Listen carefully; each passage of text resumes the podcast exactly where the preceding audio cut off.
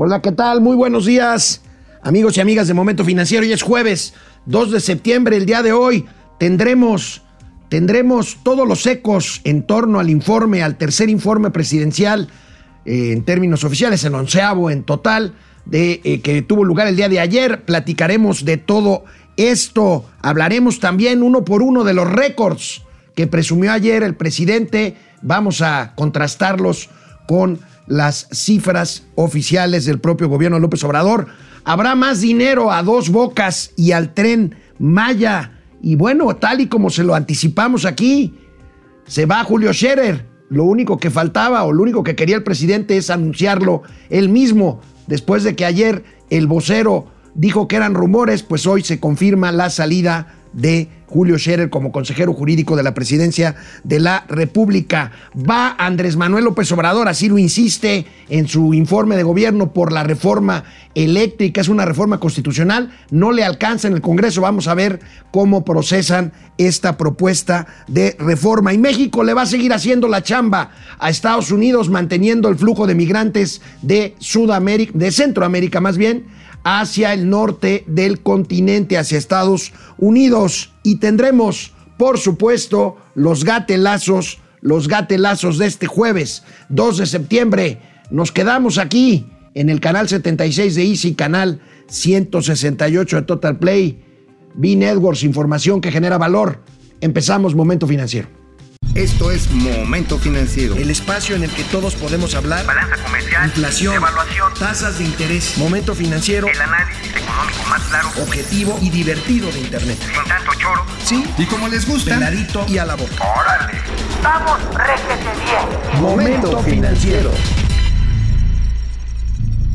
Bueno, pues empezamos, empezamos con eh, el informe presidencial. Ayer les transmitimos en vivo algunas cápsulas, algunas cápsulas de, eh, más, más que cápsulas, pues algunas partes en vivo de lo que estaba diciendo el presidente de la República en Palacio Nacional. Hoy analizaremos algunos puntos, sobre todo los que presumió el presidente en materia económica. Pero primero veamos cómo la prensa nacional trató al presidente y a su informe de gobierno. Es muy interesante ver los diferentes enfoques. Aquí tenemos el Universal. Este, bueno, primero AMLO ratifica que, lo, que, en, que en consulta lo ratificarán. Habló de la consulta de revocación de mandato, que en realidad quiere que sea una consulta de permanencia en el cargo. Esta es reforma. Reforma, pues dijo eh, contrasta lo que dijo y lo que es en cuanto a que la economía crecerá un 5%. Bueno, pues eh, recuerda reforma que México viene de una caída de 8.2% en 2020, una de las peores del mundo. En materia de homicidios, se redujeron 0.5%, dijo el presidente, y reforma recuerda que agosto cierra con 2.414 homicidios.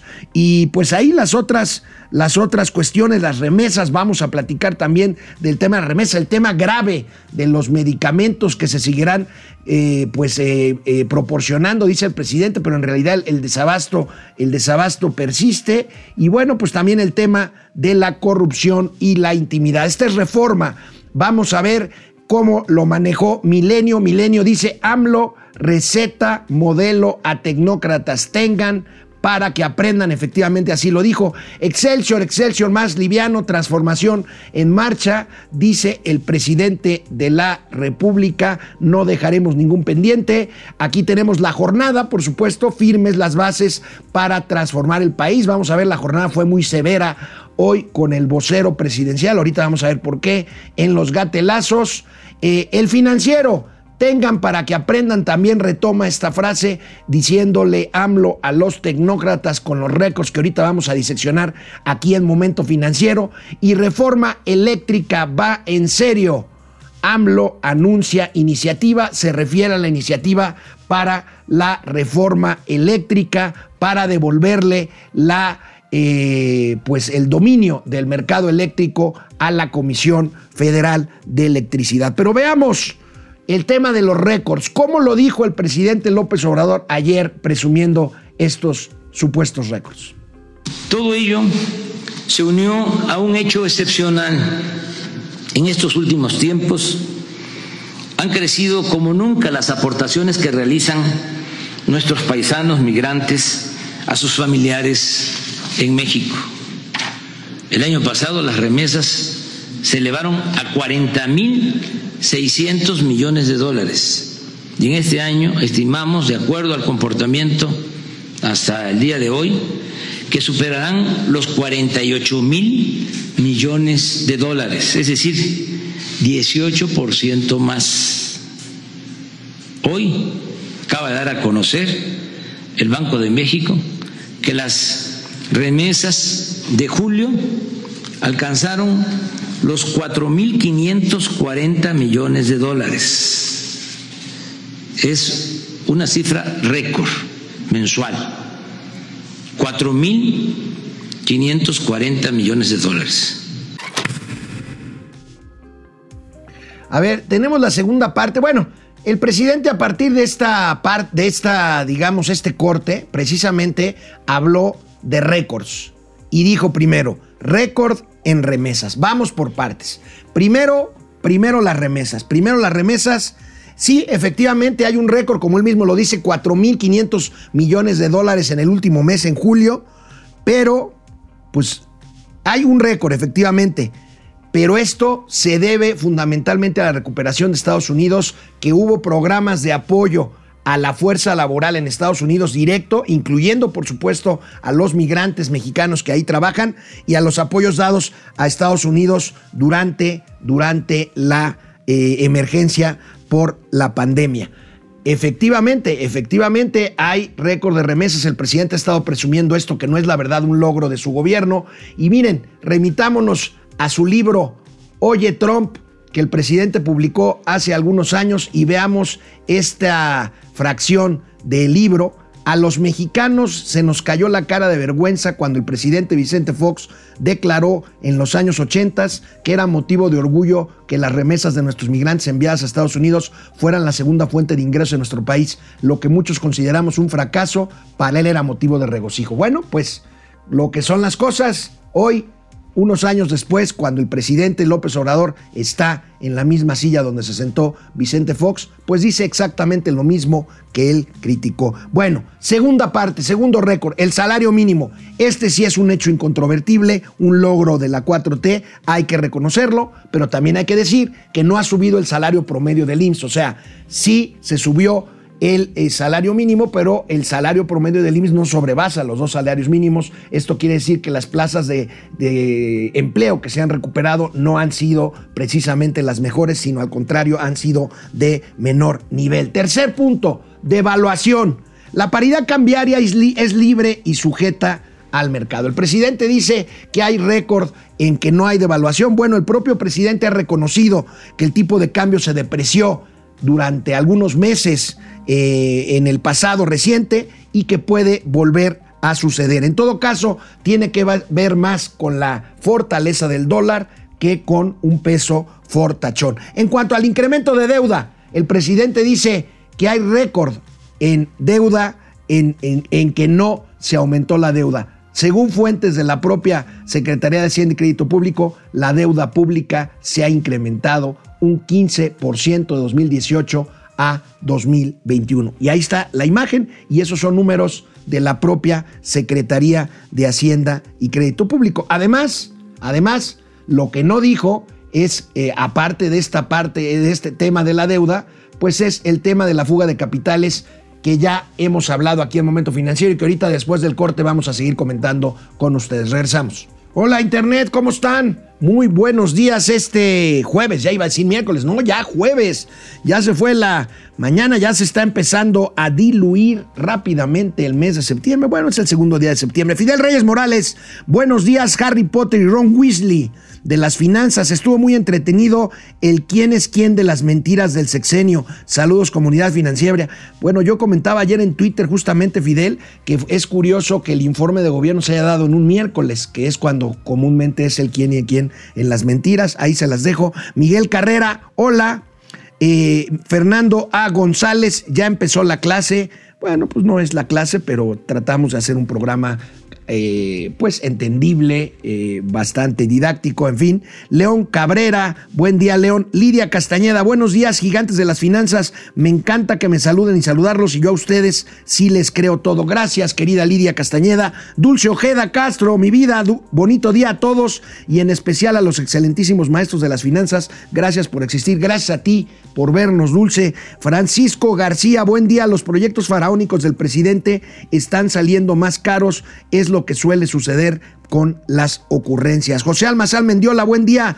Johnny Welch y el Mofles de las finanzas. La Consejería Jurídica de López Obrador, dice José Almazán, es una vieja cómplice del presidente. Se refiere a María Estela Ríos. Ahorita vamos a hablar de este relevo en la Consejería Jurídica. Es quien se niega a pagar las expropiaciones de tierras de predios adyacentes al aeropuerto. Ojo, ahí vamos a ver.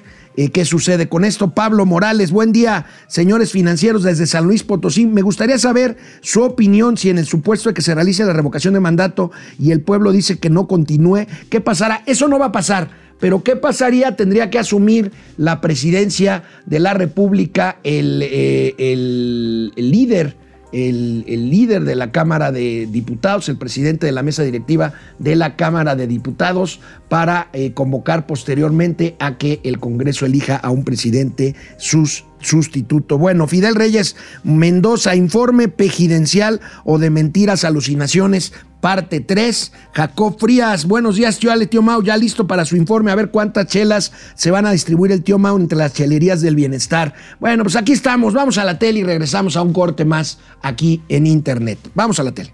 Hablábamos del tema, podemos ver otra vez la gráfica que vimos así rápidamente eh, de la deuda eh, el presidente dice que hay récord de que no se ha incrementado la deuda, pues ¿qué creen? Sí, se ha incrementado y ahí está un máximo histórico de 12.430, eh, eh, de 12, de 12.4, ¿qué son? Ya, ya, ya, me hice, ya me hice aquí bolas, son 12.4 billones máximo histórico, 15% de, no, son 12.430 millones. Y bueno, esto sin considerar la fuga de capitales de la cual ya hemos dado cuenta aquí en Momento Financiero. Aquí tenemos la imagen que nos manda Gaby Siller, la economía, la economista Gaby Siller. Ahí tenemos variación en cuanto a salida de millones de pesos eh, con respecto a, al 20 de agosto, con respecto a un mes anterior, ha, caído o se ha ido un 1.54%, hay 1.54% menos de inversión en instrumentos mexicanos, al de, eh, comparado con el cierre de 2020, 12%, máximo del 2020, que fue 21 de febrero, menos 24%, y el máximo histórico, menos 26% en cuanto a eh, fuga de capitales. Uno de los sectores que más desprecia es el siguiente récord que presumió la Bolsa Mexicana de Valores, récord histórico que fue justamente el día anterior al informe de lo que algo, algo de lo que más desprecia y critica el presidente, que es lo bursátil, los machuchones de la Bolsa de Valores, los machuchones especuladores, pues presume efectivamente el récord del día anterior, pero para su mala suerte, justamente ayer, el día del informe, la Bolsa de Valores cayó 2% en un asunto que no tiene nada que ver eh, tiene que ver con confianza, tiene que ver con percepción, pero en este caso presume un logro que pues él por lo menos en el discurso ha venido despreciando. Siguiente punto, reservas internacionales. Está totalmente fuera de su ámbito es un asunto que radica en la autonomía del Banco de México. Y bueno, además tenemos con que justamente el aumento último que hubo en las reservas internacionales, pues tuvo que ver con los derechos especiales de giro del Fondo Monetario Internacional, que ahora el presidente quiere utilizar quiere utilizar para pagar deuda externa y pues vamos a ver en qué termina esto. Otras cosas que el presidente no dijo. Pobreza, defunciones por violencia y COVID. Vamos a ver parte por parte. Empezamos con esta imagen en la que podemos ver eh, claramente el tema de la pobreza. Vamos a ver la imagen, aquí está el comparativo 2018-2020 con datos del Coneval, la pobreza en general, que, pasa del 41.9 al 43.9%, la pobreza extrema que pasa del 7% al 8.5%, la, la población vulnerable por ingresos que pasa de 8 a 8.9% y bueno, otros dos indicadores ahí que, va, que van a la baja, pero en general la pobreza pues aumenta y pues hemos hablado aquí de los 10, 12 millones de pobres nuevos en el gobierno. La siguiente imagen que tenemos, otro tema, aquí la tenemos, el siguiente tema es homicidios dolosos. Aquí tenemos cómo pues el presidente está en récord, de esto no habló, 98 mil homicidios dolosos en 34 meses de gobierno, los 34 primeros meses de gobierno, comparado con cifras inclusive por arriba de Enrique Peña Nieto y de Felipe Calderón, a los cuales ha criticado el presidente por su política de combate a la violencia. Vamos a ver la siguiente, el siguiente tema que estamos analizando aquí, el tema de las muertes reportadas por día por COVID-19. El presidente dedicó un párrafo de su libro y dedicó muy poco tiempo de su informe al tema COVID. Y justamente ayer, el día de su informe, México fue el segundo país en el mundo con más muertes por COVID, solamente detrás de Estados Unidos, que tiene pues eh, por lo menos el doble de la población de México. Y tenemos una más, tenemos una más, aquí está. Inversión privada, gran pendiente del sexenio. A mí me parece que este es, si queremos hablar de cómo rectificar el rumbo económico de México y asegurar un crecimiento más eh, sostenido, es la inversión privada. Para mí, ese es el más, el más importante tema que está pendiente y que el presidente no abordó en su informe de gobierno. Bueno, Noé Cruz Serrano, nuestro amigo reportero del Universal, nos regala otra muy buena noticia exclusiva en el Universal. Más dinero para dos bocas y para el tren Maya. Aquí tenemos la nota. Va a haber tantos como 17 mil, 8 mil, perdón, 8 mil millones de dólares eh, en 2022 para dos bocas y tren Maya eh, pues son las apuestas, son las apuestas del presidente. Aquí está hacia donde se van cantidades interminables de recursos y por las cuales el gobierno busca más fuentes de ingreso.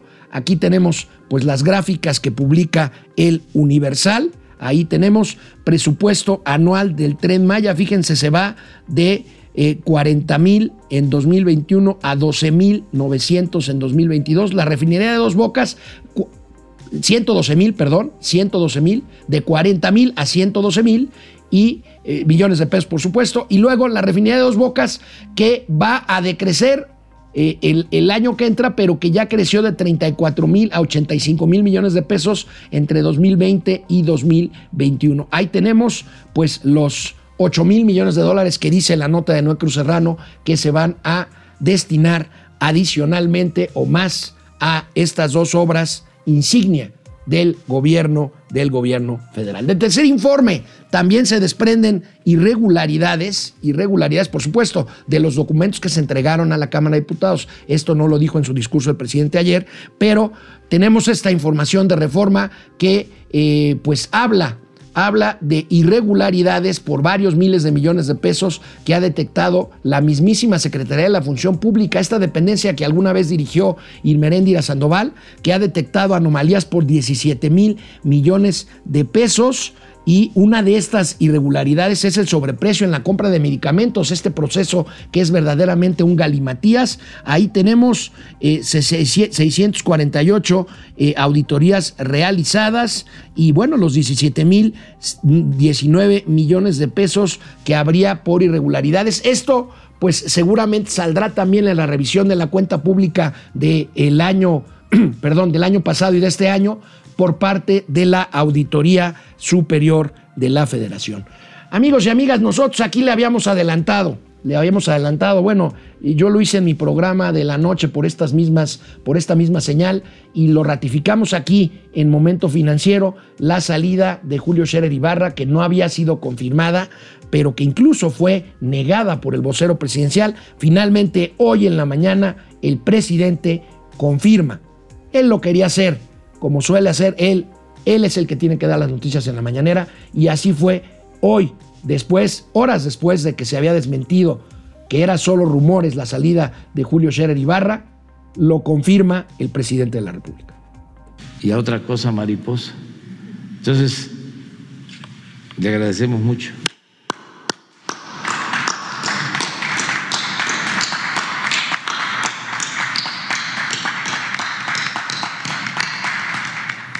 Y he tomado la decisión de invitar como consejera jurídica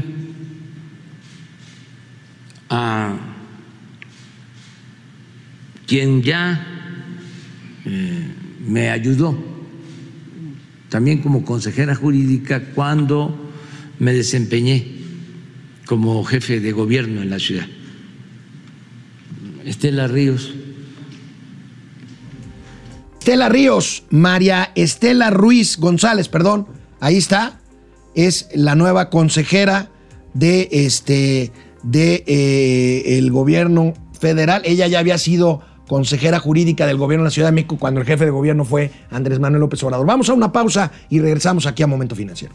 Bueno, pues este eh, eh, Fidel Mendoza, ya lo habíamos saludado, también a Jacob Fríos, Guillermo Sánchez Mendoza, saludos, Marco Reyes, ¿qué pasa si en la... Ahí está, ya lo habíamos contestado. Eh, ¿Qué pasa si en la renovación de mandato AMLO no alcanza el 40% de votos a favor? Este, simplemente no será vinculante, o sea, el resultado no tendrá ninguna, ninguna eh, consecuencia legal.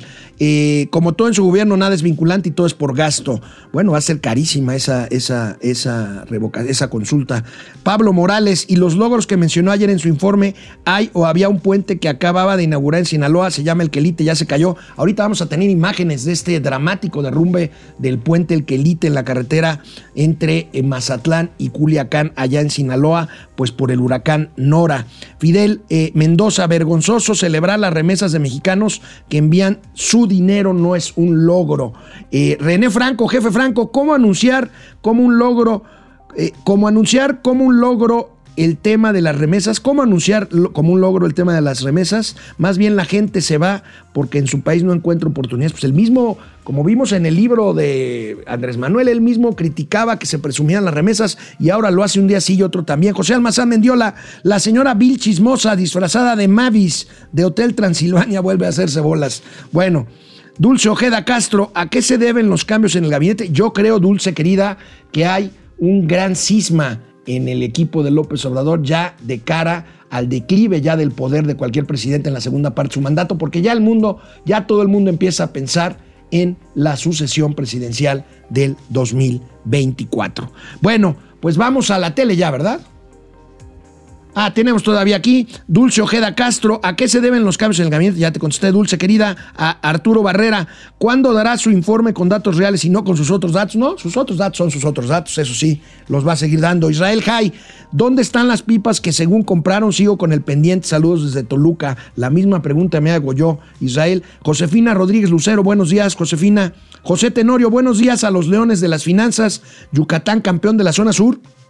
Efectivamente, Yucatán, los Leones de Yucatán, este, este equipo cuyo propietario es el grupo ARE de los hermanos Eric y Juan José Arellano, empresarios de allá de, de Mazatlán, Sinaloa. Fíjate, son de Mazatlán, pero son dueños de los Leones de Yucatán. Vamos de regreso a la tele y tenemos otros cortes aquí en internet. Bueno, pues eh, decíamos, les decíamos a ustedes, ya hablamos de el cambio en la Consejería Jurídica del presidente de la República. Bueno, el presidente confirmó ayer su intención de llevar al Congreso la reforma constitucional en materia el eléctrica. Así lo publican los diarios. Concretamente aquí tenemos la nota de nuestros amigos del economista. Presentará este mes mismo la iniciativa de reforma constitucional en electricidad.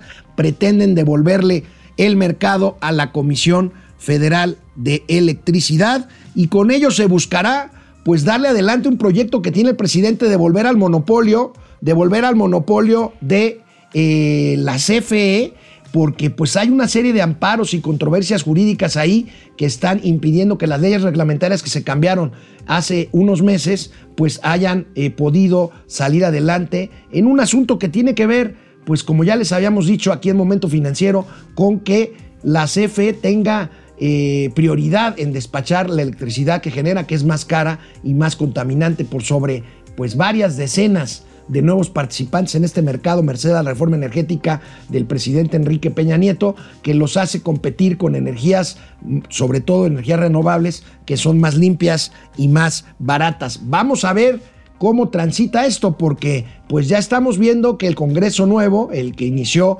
justamente la nueva legislatura ayer, pues ya es un Congreso mucho más paritario, mucho más equilibrado, en el, que ya la mayoría de Morena y sus aliados no tienen la mayoría calificada necesaria para hacer cambios constitucionales, como sería el caso de querer reformar el tema eléctrico a nivel, a nivel constitucional. Y bueno, hoy también, hoy también el presidente, el presidente pues eh, ratifica, ratifica lo que hizo, lo que hizo con Donald Trump.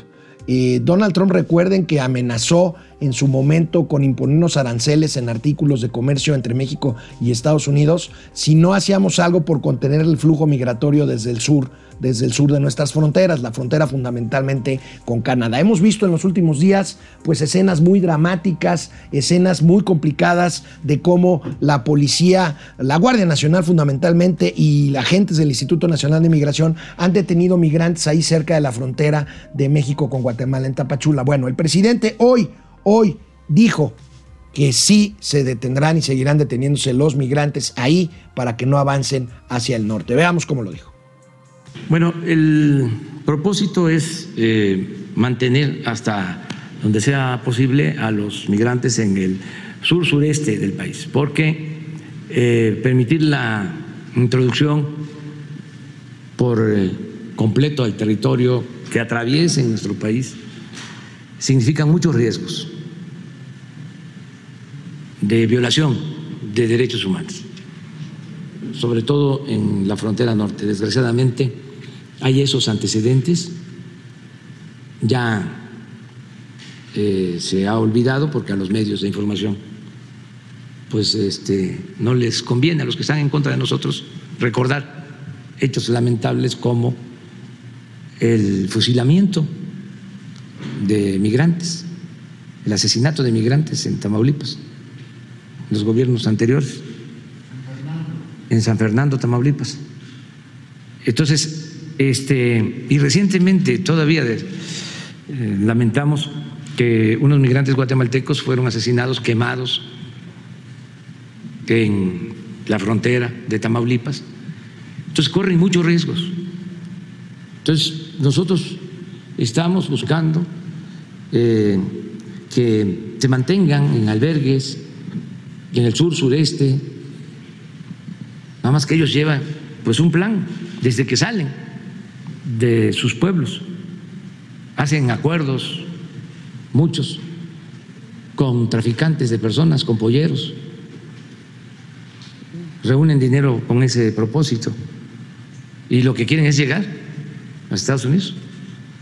Entonces, estamos haciendo una labor para eh, contener la afluencia migratoria hasta donde podemos y al mismo tiempo seguimos insistiendo con el gobierno de Estados Unidos y yo espero que esto ya se atienda lo más pronto posible para que se actúe y se les dé opciones a los eh, que por necesidad tienen que abandonar sus pueblos.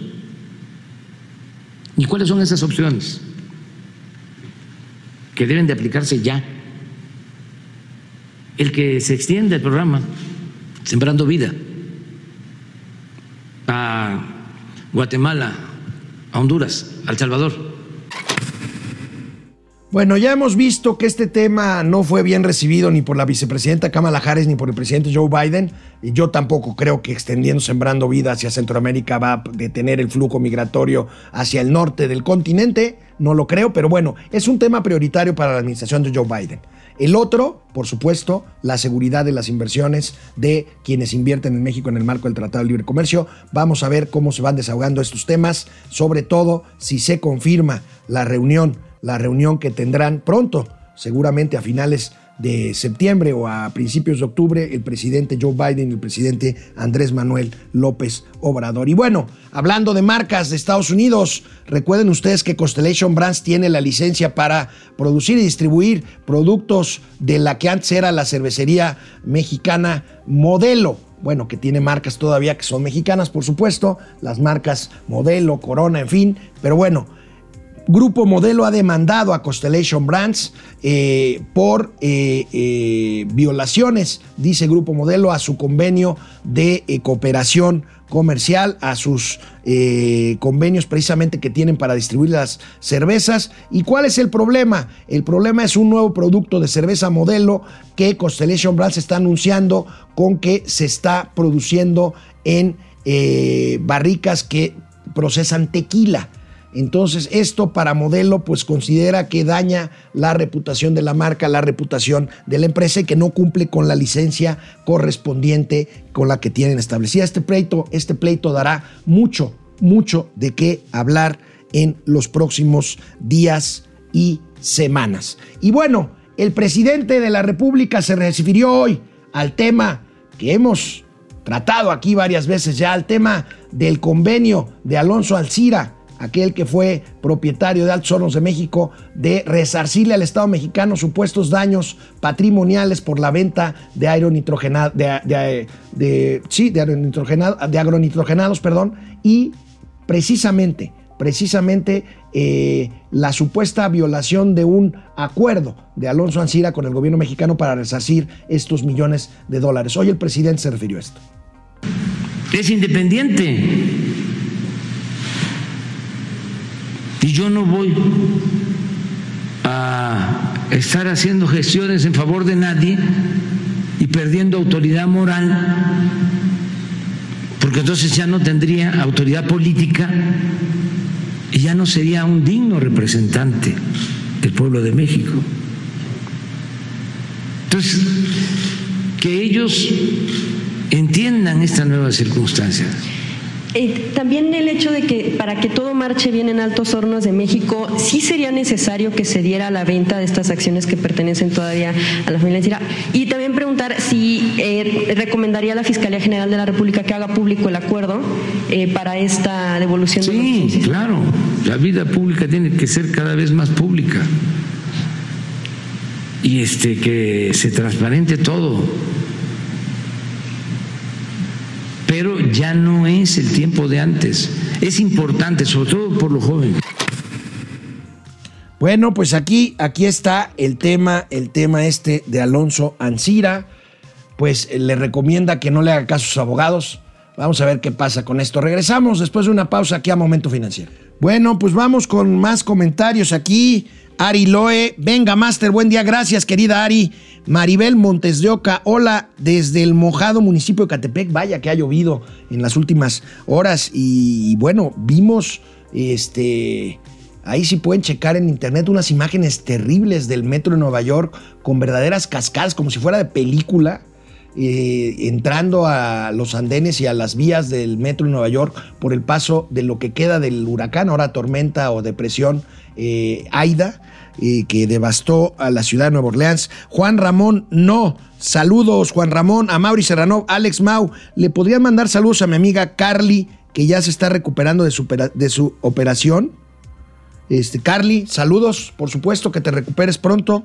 De Frog, buenos días, maestros financieros. El informe puede caber en los gatelazos de su distinguido programa. Bueno, pues nos ha dado material y hoy nos ya nos da un poquito material. Ahorita lo vamos a ver los gatelazos. Miguel Alonso, Alfonso, perdón, Miguel Alfonso Sanabria López, 60 mil mentiras de Obrador, según la medición de Spin ayer. Creo que se saltó la barda, el mitómano. Bueno, 60 mil mentiras en sus mañaneras. Spin sacó ayer un reporte que contó 88 verdades, eh, perdón, afirmaciones no verdaderas, o sea, mentiras, en el puro informe de gobierno, en el puro mensaje de ayer, 88 afirmaciones no verdaderas, nos dice Luis Estrada de la consultora de Spin que eh, detectó o que contabilizó en el mensaje, en el mensaje de poco más de una hora del presidente Andrés Manuel López Obrador. Arturo Ortega, muy buen día. Infortunadamente el presidente sí tiene que ver con las remesas. La razón es que hay más necesidad de extranjeros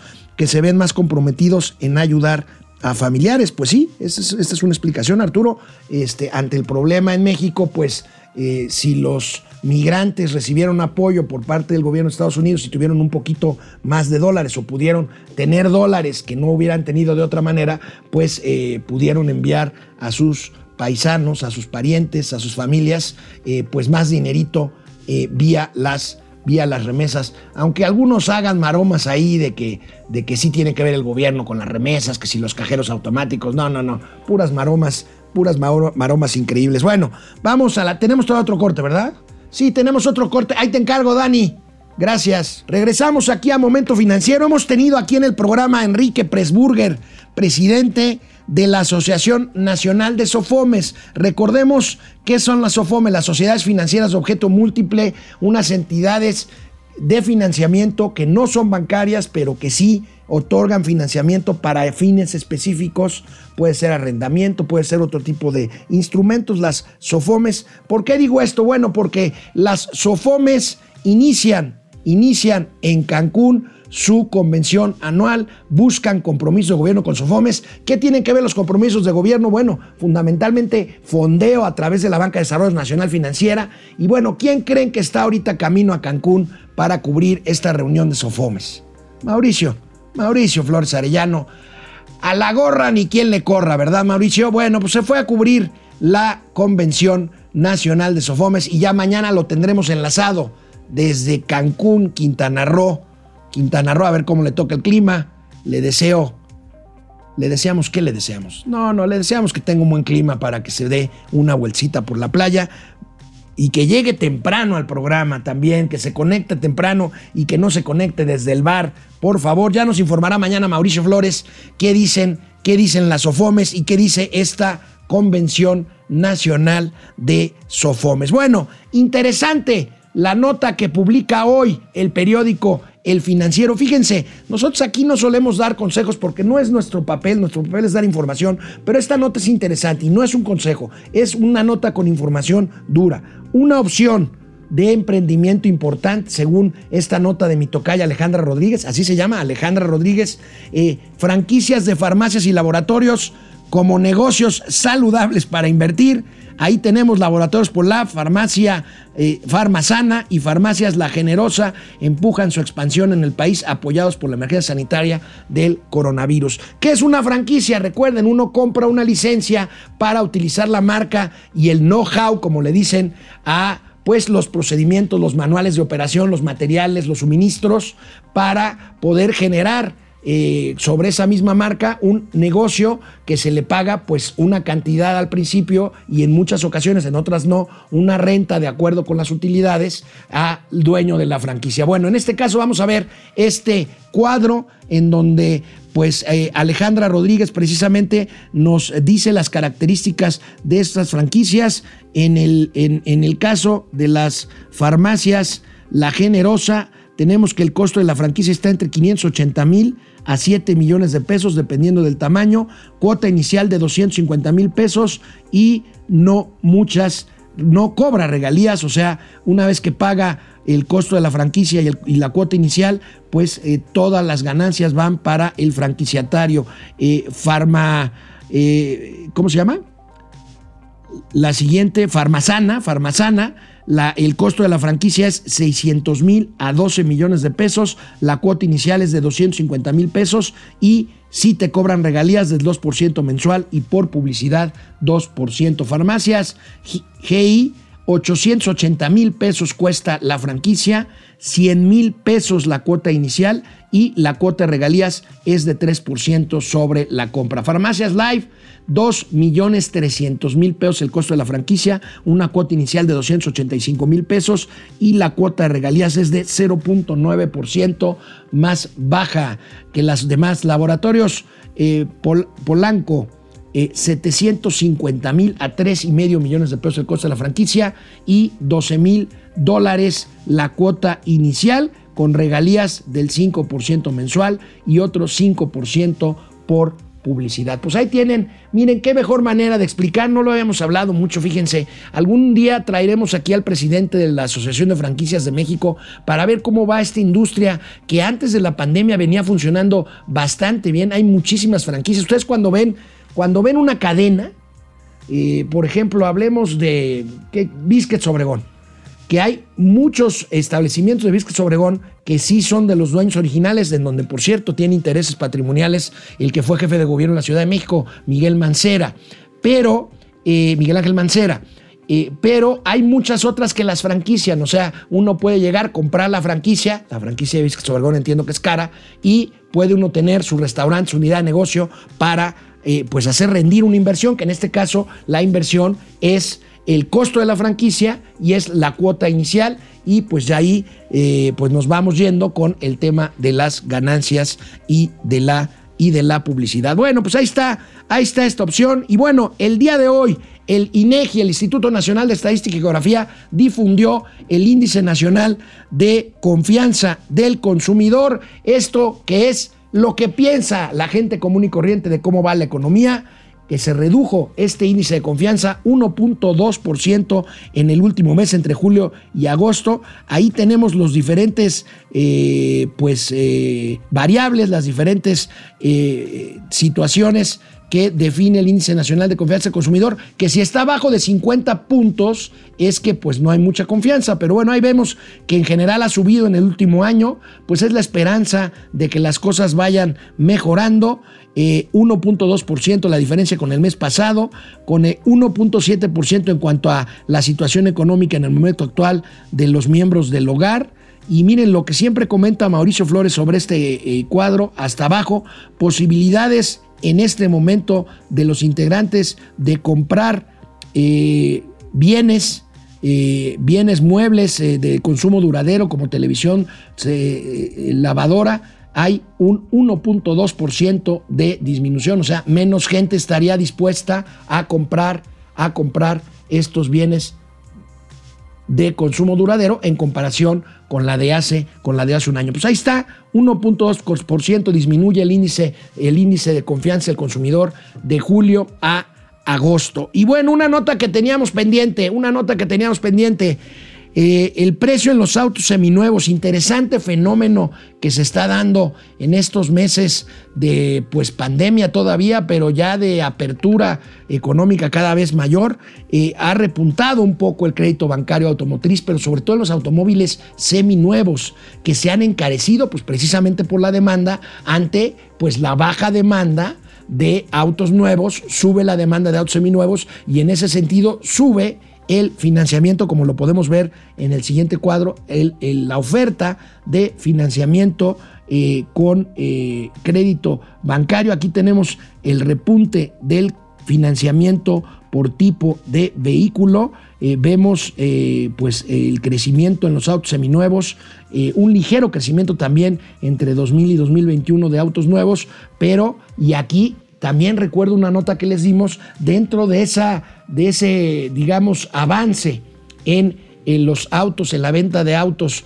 tanto nuevos como seminuevos, hay una gran, hay un gran avance de los autos eléctricos y de los autos híbridos, que bueno, tienen entre otras ventajas, son caros, pero tienen entre otras ventajas, aparte de no contaminar, pues eh, ahorrarse la tenencia, ahorrarse las verificaciones y poder tener menos restricciones de carácter, de carácter regulatorio. Bueno, vamos a ver esta imagen, esta imagen de un puente. No, primero, vamos a ver, el presidente hoy habló de la privatización de las carreteras y vamos a ver lo que dijo.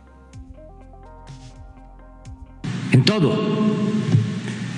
Y en el caso de las carreteras, se firmaron convenios de mantenimiento por varios años que se tienen que estar pagando. Ahora estamos revisando esos convenios y procurando que ya no haya ese mantenimiento. Pues de regreso del corte, vamos a ver cómo se colapsó un puente construido no por privado, sino por el gobierno. Volvemos. Bueno, pues este, aquí regresamos. Oigan, hoy no ha sonado la caja registradora, no vamos a desayunar. Ya estamos hambreados aquí en el equipo de producción de Momento Financiero. Ahí mochense para, para las quecas. Eh, Miguel Alfonso Sanabria, eh, Arturo Ortega, eh, eh, Francisco García. La señora de Imas se siente cada día más cerca de la silla presidencial. Claudia Sheinbaum ya no está casada con Imas, estuvo casada con Eugenio Imas, ya no está casada este, con este Eu- eh, Carlos Imas, perdón, Carlos Imas Gispert, que fue también grabado en los videos aquellos famosos recibiendo dinero de Carlos Ahumada, ya no están casados. Genaro Eric, desperté y creí que estaba en Dinamarca y que oigo tengan para que tengan. Efren, Efren dice, Alex y Mao son Snoopy y Woodstock de las finanzas. Rochi, comenzarán ref- refiriendo las mentiras y más mentiras de nuestro abue. Cruz Omar Gutiérrez Chávez desde San Miguel de Allende. Ah, qué bonito San Miguel de Allende. Juan Rentería, ¿cómo ven que se adjudica el récord de los dineros mandados por los mexicanos en Estados Unidos? Vaya cínico. A Mauri Serrano, saludos a Efren. Efren contesta el saludo y dice, los medicamentos se están distribuyendo, pero a Cuba, Haití y Centroamérica. Victoria, Victoria Vera, ahora desde Perth, Australia. Más comentarios, Francisco Díaz, feliz jueves. Alfonso Rivera, buen día al mejor tiro financiero, Takeshi Koji y Chivigón desde Cuernavaches. Luis Pérez, saludos a la austeridad republicana y otros datos de las finanzas. Jab 5252, un caluroso saludo a las carnitas y la barbacoa de las finanzas. A quien no le gustan. Gracias, Jab. Leti Velázquez, el señor del Palacio, dice que ya salvó a Pemex y van a sacar petróleo más barato. Maribel Montes de Oca, Black Karcher 1000, ya viene la devaluación de mí, ¿se acuerdan? Bueno, no, el tema del cambiario va a estar volátil y, es apreciación o depreciación, Black Karcher. Eh, Olivia Gómez, ah, pero los atinados dicen que hay inversiones como nunca. Bueno, Jaco, no, Joaco Núñez, ¿de dónde sacan esos datos que cierta población está empleada? La cual yo tengo otros datos, veo más gente vendiendo tamales, tortas y gelatinas. Bueno, Eduardo Medina, Gaby Guzmán, buen día, señores hermosos y divinos, Gaby, la divina eres tú. Ángel González Mosqueda desde Tijuana y Javier López desde Arizona. Arizona, allá en la frontera sur de Estados Unidos con México. Bueno, quédense al último corte de la tele porque tenemos la imagen del puente derrumbado y los gatelazos del día de hoy. El presidente, fiel a su costumbre, acabamos de oírlo, criticó el tema de las concesiones, el tema de la privatización, es la palabra favorita que usa, de las carreteras y dice que ya no se van a pagar cuotas de mantenimiento o contratos de mantenimiento por concesión de obras carreteras. Y bueno, curiosa y desafortunadamente, pues nos mandan esta imagen del colapso de un puente recién inaugurado por Andrés Manuel López Obrador, construido por recursos públicos. Y bueno, pues el huracán Nora hizo hizo estragos en este puente en la autopista Mazatlán-Culiacán, insisto, recién inaugurado hace algunas semanas apenas por el presidente Andrés Manuel López Obrador.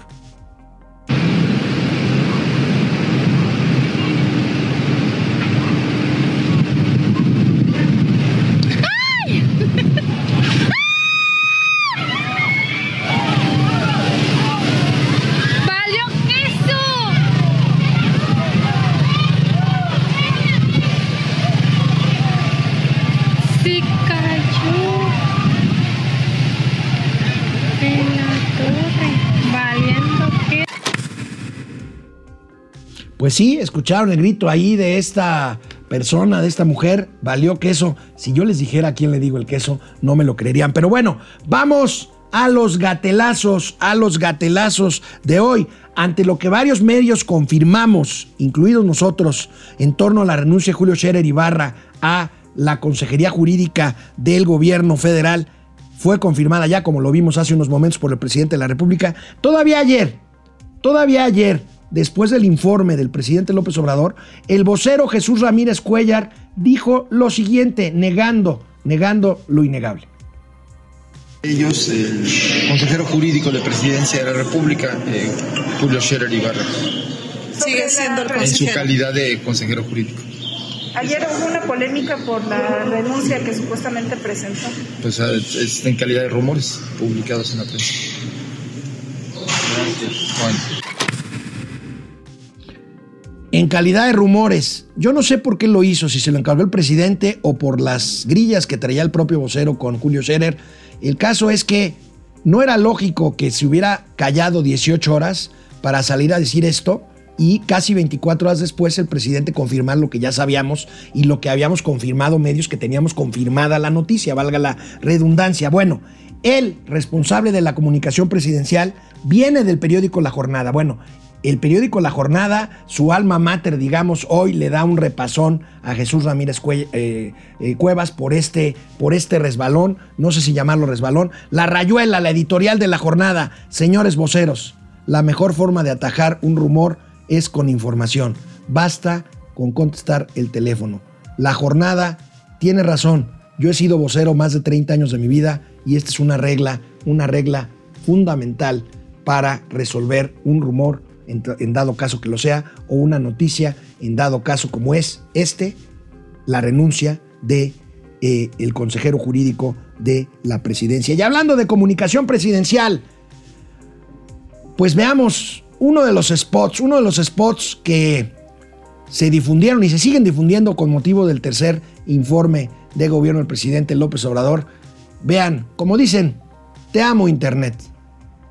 Que íbamos a respetar la libertad de expresión y cumplimos. Ningún periodista es perseguido, censurado, hasta se insulta al presidente, pero no hay represión. Ya no hay moches porque ahora el presupuesto va al pueblo, pero hay libertades. Se garantiza el derecho a disentir. Hechos, no palabras. Tercer informe. Gobierno de México. Bueno, este, yo quiero aclarar algo. Eh, hay libertad de expresión, la hay, porque si no, no estaría yo diciendo lo que les estoy diciendo ni proyectando este video. Yo creo que la crítica y la risa va en función de que el presidente habla de que no se censuran periodistas, pero los periodistas son señalados, son denostados, son crucificados en el patíbulo de las mañaneras, un día sí y otro también. Hoy no fue la excepción, hoy el presidente se fue otra vez contra Reforma, contra el Universal. Ahorita vamos a ver el último gatelazo, pero mi punto es ese. Hay algunos periodistas, hay casos específicos que sí han denunciado eh, de plano censura o presiones de censura. Pero bueno, yo me refiero fundamentalmente, y lo estoy diciendo abiertamente aquí frente a ustedes, frente a las cámaras, el tema de señalar, de denostar, de criticar, de desvalorizar el trabajo que los medios hacemos todos los días con el propósito para los que estamos quienes hacemos esta labor. Criticar al poder y señalarle al poder las fallas porque la prensa no es para aplaudirle al poder, sino para criticarlo y esto en beneficio de la sociedad. No es nada personal, no es nada que tenga que ver con, como dice el presidente, complots que solamente en su cabeza existen o porque seamos corruptos. No, no lo somos. Bueno, el presidente otra vez criticando a los medios, pues aprovechó para echarse, para echarse un chistoritito. ¿Qué pasa? Que ya los medios ya se olvidaron de todo esto, ¿no? Pero ahí debe estar en el Reforma y en el Universal deben de aparecer las fotos o en Radio Fórmula, que ahora este, nos cuestionan muchísimo de todo, hasta este, si me está creciendo la, la panza, este, que, que, mueva yo la, la, pancita, este, o el botonazo. Bueno, pues el botonazo, el presidente se queja de que, bueno, esto sí no es periodismo, o sea, yo no he visto eh, más que en las redes sociales, por supuesto, pues también las redes sociales tienen sus características pues propias, en donde se hace sátira, en donde se hace humor, de eh, pues ciertas fotografías donde aparece el presidente eh, con una figura que no es absolutamente motivo de una crítica periodística, pero en las redes sociales sí. Bueno, el presidente se echa su chistorete sobre pues que si la panza o que sí o que sí el botonazo. Y bueno, pues yo quisiera que volvamos a ver el video este del puente que se colapsa por el huracán Nora en eh, las cercanías del puerto de Mazatlán, sobre todo porque pues está la discusión Este es un puente nuevo, este es un puente hecho con recursos eh, públicos, no públicos y privados. Y yo les quiero recordar las concesiones, las concesiones en materia carretera que se dieron desde hace muchos años, incluyen, por supuesto, por supuesto, a ver, un particular invierte, invierte en eh, una carretera. ¿Y a cambio qué? Pues usufructúa la carretera durante X años de acuerdo con el título de concesión. Eso es una concesión. Y la concesión incluye un contrato de mantenimiento, porque las carreteras necesitan mantenimiento. ¿Qué pasó? Con las privatizaciones. Hubo muchos problemas con las privatizaciones carreteras en el sexenio de Carlos Salinas de Gortari. Tanto que, por ejemplo, la autopista México-Acapulco, que muchos de ustedes conocen, pues bueno, sufrió muchos deslaves, muchos desperfectos y pasó, o se tuvo que cancelar el título de concesión y pasó de regreso a administrar la CAPUFE, que es Caminos y Puentes Federales de Ingresos, que es una dependencia descentralizada del gobierno federal que se encarga de manejar una gran parte de las carreteras del país. Bueno, el presidente López Obrador, como con la Comisión Federal de Electricidad, quiere que materialmente Capufe controle todas las carreteras, pero eso eso, señor presidente, incluye el mantenimiento, incluye el mantenimiento. Yo no estoy minimizando la fuerza del huracán Nora que hizo que, que, pasara lo que acabamos de ver en sus imágenes, pero pues el mantenimiento no tiene que ver con la austeridad republicana, es un debe, es un deber ser. Si no, pues las carreteras empiezan, se empiezan a venir, a venir abajo. Pues bueno, así llegamos, llegamos al final de esta emisión. Mañana estaremos con Mauricio Flores desde Cancún, Quintana Roo, la convención de las Sofomes. Nos vemos mañana, cuídense, usen cubrebocas.